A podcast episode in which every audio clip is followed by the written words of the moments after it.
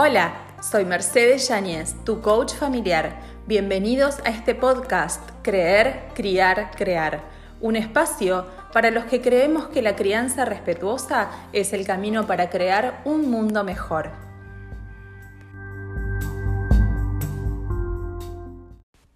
Hola, ¿cómo estás? Bienvenidos al episodio número 9, Claves para la escuela en línea. En el episodio de hoy vamos a estar repasando algunos puntos clave para poder motivarlos y que el momento de las clases en línea o el momento de las tareas no sea una lucha diaria. La clave número uno es mostrarte empático.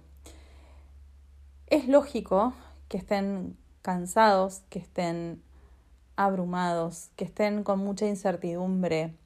La realidad es que todo el año pasado y lo que va de este año ha sido un ir y venir, marchas y contramarchas, que empiezan las clases, que no empiezan, que van una semana, que van unas horas, que si les mandan tarea o no les mandan. Y la realidad es que para ellos también es una situación estresante. Entonces es clave que nos pongamos desde un lugar de empatía. Si a nosotros como adultos nos resulta eh, cansador y nos resulta estresante estos cambios en las rutinas cotidianas, semana tras semana, para ellos también.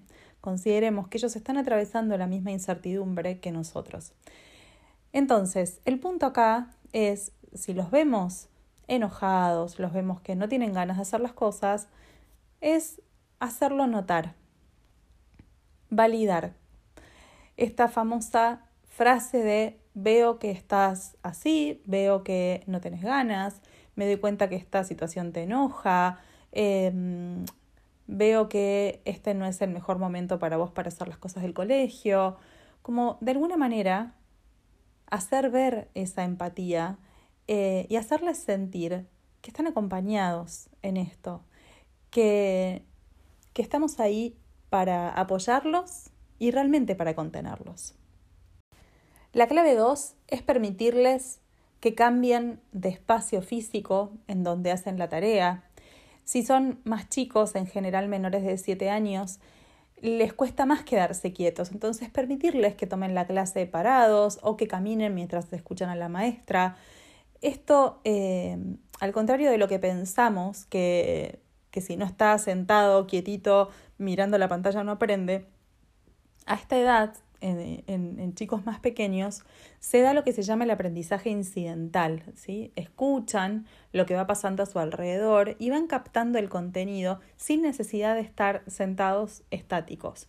Entonces, permitirles cierta libertad de movimiento y sobre todo una buena estrategia es darle opciones para que haga la tarea o se conecte en el lugar de la casa que prefieran. Puede ser en el piso, que preparen eh, un rincón con almohadones, en la cocina, eh, en su, mismo en su habitación. Dale libertad, permitile que cambie de espacios. Una tercera clave, un tercer punto importante es involucrarte con lo que están aprendiendo. Sé que a veces es difícil poder eh, estar atento a cada tarea, a cada materia. Eh, pero esta clave de qué va? Va de que podamos eh, ayudarlos a implementar o a bajar ese conocimiento a la realidad. Entonces, si por ejemplo están aprendiendo en matemática eh, ciertas cosas, no sé, de medidas, multiplicaciones, reglas de tres, bueno, buscar aplicarlo en la vida diaria y que ellos puedan ver cuál es el sentido de aprender eso que están aprendiendo. O por ejemplo, si están en sociales aprendiendo sobre algún hecho histórico o alguna fecha patria, bueno, eh, hablar, llevar esa conversación eh, y preguntarles, ¿no? Interesarnos eh, por lo que están aprendiendo. Y no ser solamente fiscalizadores de si hicieron o no hicieron las cosas tratar de involucrarnos en su proceso de aprendizaje en este momento en donde las clases son bastante alternantes y no tienen una continuidad, es muy importante para que ellos se sientan motivados. La cuarta clave es establecer límites y rutinas. Si volvemos al, al post de hace algunas semanas en donde eh, te doy los cuatro pasos para establecer los límites, eso te puede servir de mucha ayuda para poder armar rutinas y armar horarios. Si son chicos más chicos que requieren de nuestro apoyo para hacer las cosas del colegio, probablemente tengamos que decidir nosotros qué horario nos acomoda mejor según nuestra propia rutina. Pero si son más grandes y tienen un poco más de autonomía, es un, un punto importante poder darles a ellos el poder de decisión de en qué momento del día prefieren hacer las cosas del colegio y establecer esos acuerdos y establecer límites. Esto es una herramienta muy valiosa para que empiecen a asumir las responsabilidades que les tocan. Ya después de los 7, 8, 9 años, empiezan a tener este sentido de organización y de poder hacerse cargo de sus decisiones y de poder planificar con anticipación. Ah, bueno, si yo no hago esto, entonces va a pasar tal cosa, o si hago esto, va a pasar tal otra.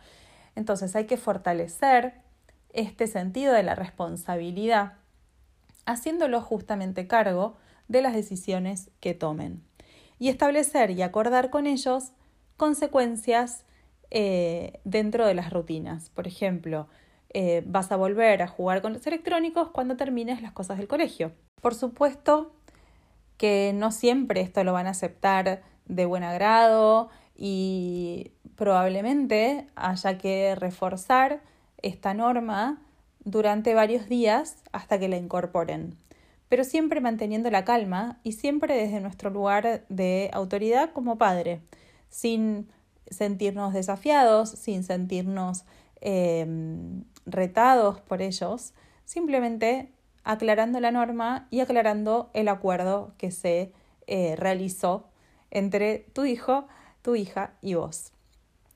Em, y para esto es importante también mantenernos flexibles y mantenernos abiertos, porque si realmente vemos que estos acuerdos no están funcionando, simplemente nos podemos sentar a revisarlos y ver qué momento es el indicado para cumplir con las tareas del colegio. Una quinta clave súper importante es hacer foco en lo positivo y dejar de enfocarnos en lo que falta, en lo que no hizo, en lo que hizo mal o en lo que hizo bajo parámetros que para nosotros no son los esperados. Esto sirve para cualquier edad. La única manera de poder estimular esa motivación intrínseca, ese gusto de hacer las cosas por el placer de hacerlas, es marcando el logro. Lo lograste, te esforzaste y pudiste hacer tu tarea a tiempo es importante tratar de eliminar nuestro propio juicio de valor de lo que estamos observando y simplemente hacer notar lo más objetivamente posible. Por ejemplo, si nuestro hijo eh, siempre hace la letra muy grande y se pasa del renglón o nuestra hija pinta por fuera del borde y en algún momento logra hacerlo distinto, es hacer notar, lo lograste, la letra quedó entre los dos renglones. ¿Qué te parece? ¿Cómo lo ves? Lo lograste. Los colores quedaron adentro del dibujo. ¿Estás conforme con el resultado? De esta manera, lo que hacemos es que ellos mismos valoren lo que están haciendo y no que estén esperando simplemente nuestra aprobación. La sexta clave tiene que ver con nuestras propias exigencias y nuestras propias expectativas qué es lo que priorizo en este momento en la vida familiar y en la vida de mi hijo. Cómo quiero que transite estos meses, este tiempo de incertidumbre. Quiero que el colegio sea una carga y sea un momento de lucha o en realidad quiero estimular su amor por aprender. Todas estas cosas tenemos que pensarlas nosotros previamente como papás para poder entender qué es importante para nosotros y para nuestra familia en este momento. Esto no significa que no nos interese que participen en las clases o que los dejemos que no hagan ninguna tarea, pero significa enfocarnos en qué es realmente importante y qué nivel de exigencia voy a tener, sobre todo si soy un papá o una mamá que trabaja todo el día, que no estoy pudiendo realmente eh, acompañarlos en la medida en la que ellos necesitan, eh, o que el colegio no brinda tal vez las herramientas necesarias para ese acompañamiento. Bueno, ser como muy objetivo y ser muy consciente de qué es lo importante para mí en este momento, qué es lo que yo le puedo dar a mi hijo, qué es lo que mi hijo puede dar en este momento y qué es lo que el colegio o el contexto o la situación puede dar. Si tenemos expectativas realistas, vamos a ser menos exigentes y probablemente el transitar por esta escolaridad tan extraña que están teniendo en estos años, tanto el año pasado como este, va a ser un poco más amable y más amena para todos. La séptima clave tiene que ver con mantener una comunicación fluida con el cuerpo docente y con los directivos de la escuela. De esta manera voy a saber qué es lo que se espera de mi hijo en este momento, cuáles son las expectativas del colegio y cuál es la planificación a largo plazo. Y me va a sacar a mí también exigencia y malestar frente a ciertas dificultades que pueda estar presentando mi hijo, que para mí son eh, muy importantes, pero que en realidad a la, vista, a la vista del docente, en realidad son cuestiones menores o son cuestiones normales para la edad mucho de nuestro propio estrés tiene que ver con que justamente nosotros no somos docentes, entonces no sabemos qué es lo esperable o qué es lo no esperable a determinada edad. Hablando con los docentes podemos tener mayor claridad al respecto y acompañar a nuestros hijos de una mejor manera. Y por último, la octava clave, que para mí es la más importante, y tiene que ver con escuchar a tus hijos, preguntarles con curiosidad, con la mente abierta, con el corazón abierto, qué te está pasando, qué es lo que impide que te puedas conectar, qué hace que no quieras completar tus tareas, cómo te gustaría que fuera la escuela en línea o qué te gustaría que pasara con las clases. Involucrarnos en lo que les está pasando y escucharlos. Probablemente haya cosas que sí podamos resolver, probablemente haya situaciones que podamos mejorar y probablemente hayan cosas que no podamos hacer nada porque eh, tienen que ver con cuestiones que no manejamos. Pero el solo hecho de sentirse escuchados los va a hacer sentir vistos, los va a hacer sentirse amados y va a hacer que se sientan un poco más acompañados en este contexto de tanta incertidumbre también para ellos. Te invito a que repases estas ocho claves que las tengas en cuenta, que las pongas en práctica y que me escribas en el post de hoy cuál de estos puntos te parece que es el más importante. Gracias por estar del otro lado, nos vemos y nos escuchamos la próxima semana.